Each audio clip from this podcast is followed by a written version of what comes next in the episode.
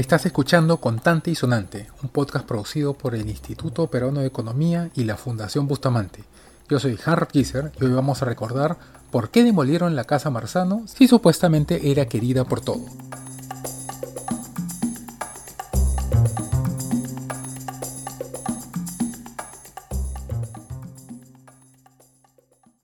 La Casa Marzano se inauguró en 1941 con mucha pompa. En su momento llamó la atención porque en esas épocas ya nadie construía casas a ese nivel. Quizás la vieron cuando aún estaba en la cuadra 50 de la avenida Arequipa, a unas pocas cuadras del óvalo de Miraflores. Fue construida por el italiano Tomás Marzano, quizás el nombre le suena, por alguna avenida por ahí, para celebrar las bodas de oro matrimoniales con doña Clotilde Campodoni. Se supone que debía simbolizar el amor que sentía por su esposa, por eso es grande y pretendía ser impresionante en todo aspecto. Nunca fue declarada monumento histórico por el Instituto Nacional de Cultura, que era la entidad encargada de eso antes de que hubiera Ministerio de Cultura.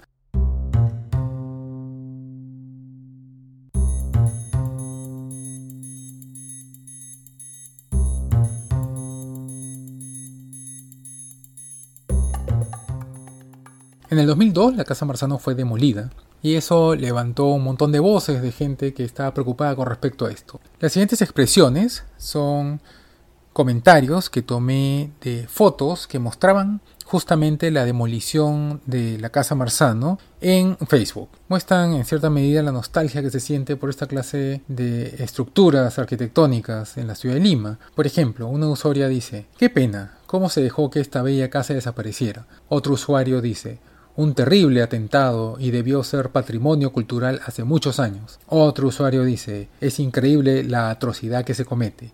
Otro usuario dice, no saber poner en valor conlleva estos graves errores. Otra usuaria dice, me dolió en el alma cuando cometieron la infamia de demolerla, un gran daño para nuestro patrimonio cultural.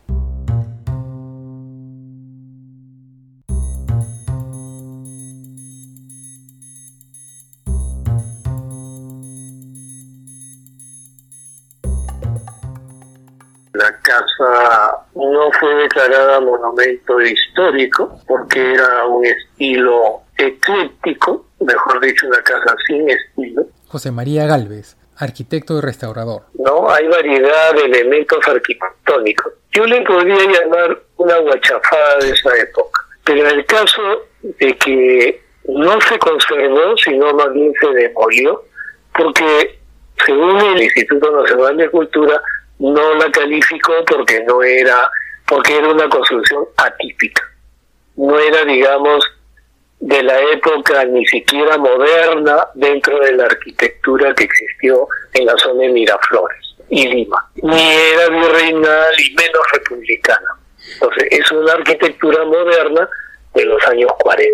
Pero que querían que se iba a declarar monumento, no. Y se demolió de un momento a otro que la municipalidad de Miraflores les puso una, una multa. No, no pidieron permiso. Cuando yo trabajé en, en la municipalidad de Miraflores, tampoco estaba en la lista de monumentos a conservar en Miraflores. Como fue un híbrido, bueno, la demolieron, pero lo que han hecho ahí me parece que no es una buena inversión.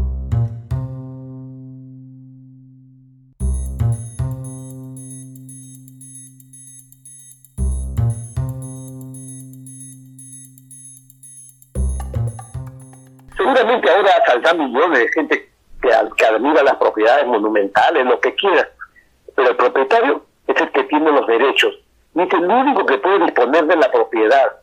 Diego La Rosa, arquitecto y director de la Unión Panamericana de Asociación de Evaluación. La casa no le producía dinero y vendiendo la casa ganó un montón de plata. Por ejemplo, la casa se usaba para ceremonias, para matrimonios, para conferencias, pero la demanda es bien baja. Él hizo todo eso, promovió bastante. Él tenía la casa vacía permanentemente, de vez en cuando había un coctelito. En el Perú esas cosas no, no rinden como en otros países. Entonces él, ya después cansado de tanto esfuerzo y tanta cosa, empezó a recibir ofertas, ofreció la casa y en una de esas vino un grupo empresarial y le compró pues la propiedad y se acabó. Así como ahora tú escucharás mucha gente que se rasga la vestidura, ¿cómo es posible que hayan demolido la casa Marzano? El INC, ¿tú crees que el INC ha, puesto un sol, ha dicho, voy a defender esta casa, la vamos a restaurar? Nada. ¿Tú crees que el, Estado, eh, eh, lo que, lo que hoy día hablan, defienden la historicidad, defienden la monumental, nadie puso un sol.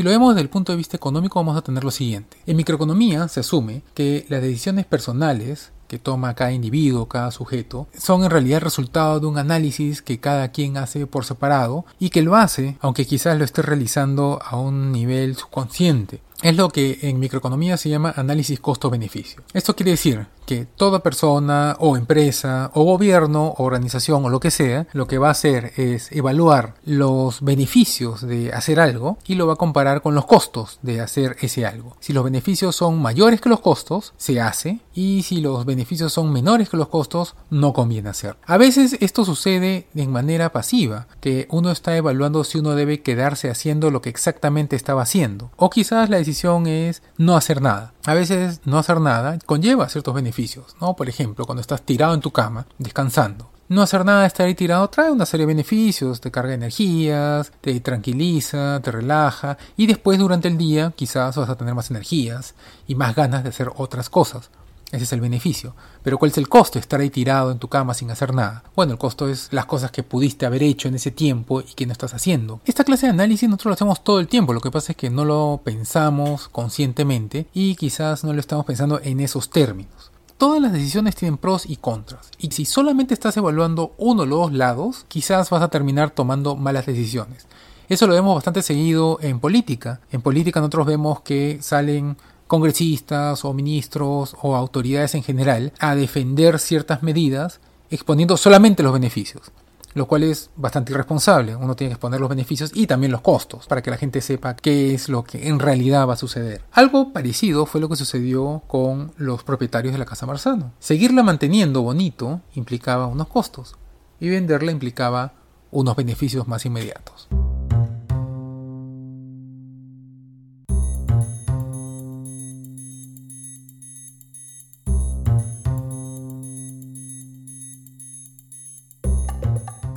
Por otro lado tenemos el costo, ¿no? Hay un costo. Luis Felipe Segarra, profesor de Centro. Por el hecho de mantener una propiedad, de restaurar una propiedad. Restauramos una propiedad, eh, tiene un costo, a veces un costo muy grande. Pero también un costo de oportunidad, por las alternativas que no está siguiendo, que no está escogiendo, como consecuencia que la propiedad se mantenga tal como está o que se restaure inclusive, ¿no? El, el dueño de la propiedad podría usar este predio no manteniéndolo como está, sino construyendo un edificio. Como sociedad, como un todo, como colectividad, en principio tendría sentido eh, mantener aquellos monumentos, aquellas casas que, que, que, tienen un valor histórico tan grande o un valor económico tan grande que supera pues a los costos, ¿no? incluyendo el costo de oportunidad. En principio había maneras de poder lograr mantener o restaurar estas casas, si es que efectivamente en términos netos la sociedad le da un valor eh, lo suficientemente significativo a una casa tal como está, ¿no? Eso nos permitiría mantener las casas o inclusive mejorarlas,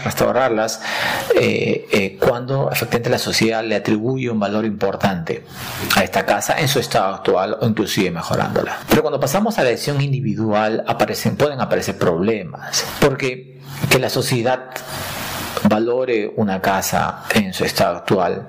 Eso implica necesariamente que el dueño de la casa va a obtener un retorno lo suficientemente alto como para que le permita financiar la restauración de esa casa o para que le permita eh, finalmente obtener un retorno que sea mayor que lo que habría obtenido, por ejemplo, utilizándola para construir un edificio. Eh, imaginemos que para la sociedad efectivamente es valioso mantener esta casa. ¿Cómo eso lo traducimos en el incentivo que tiene el dueño de la casa para mantener esa casa?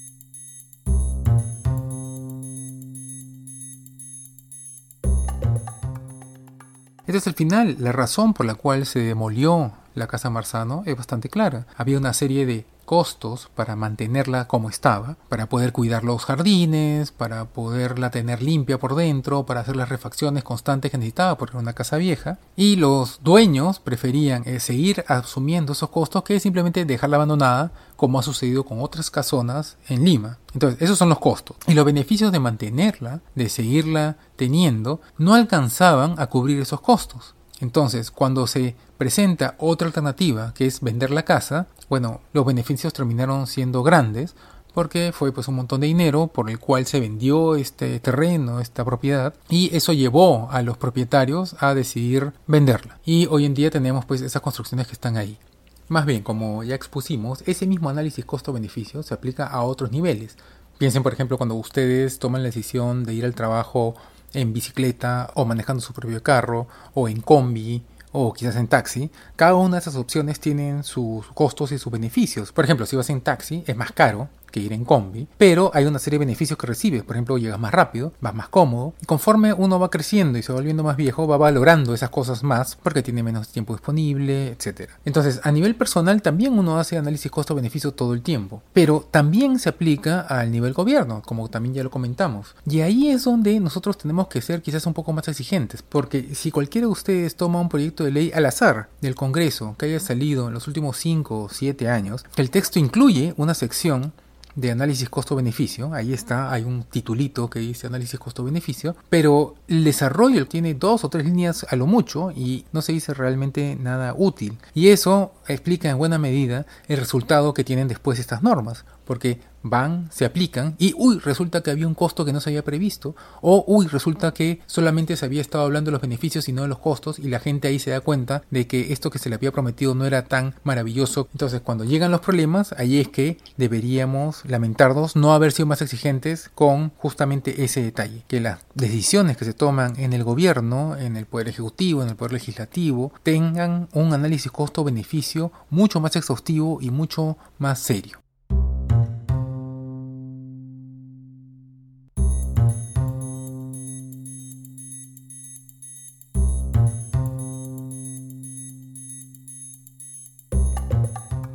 Eso es todo por hoy. Los comentarios leídos fueron tomados de varias fotos colgadas públicamente en grupo de Facebook. Gracias a José María Galvez, a Diego La Rosa y a Luis Felipe Segarra por sus aportes. Manténgase atentos que tenemos varios episodios con más contenido económico en camino. Más bien, si quieren sugerir un tema o hacer un comentario, pueden hacerlo a ipopinión.ip.org.p. Contante y Sonante es una producción del Instituto Perón de Economía con el apoyo de la Fundación Bustamante. Participaron en la producción de este episodio María Pía Benavides, Julia Valdivia Rivera y Diego Macera. La música es de bensound.com. Todos los episodios de Contante y Sonante están disponibles gratis en la página web del Instituto Peruano de Economía y en las plataformas usuales como iTunes y Spotify. Gracias por escuchar. Nosotros volveremos la próxima semana y hasta entonces cuídense.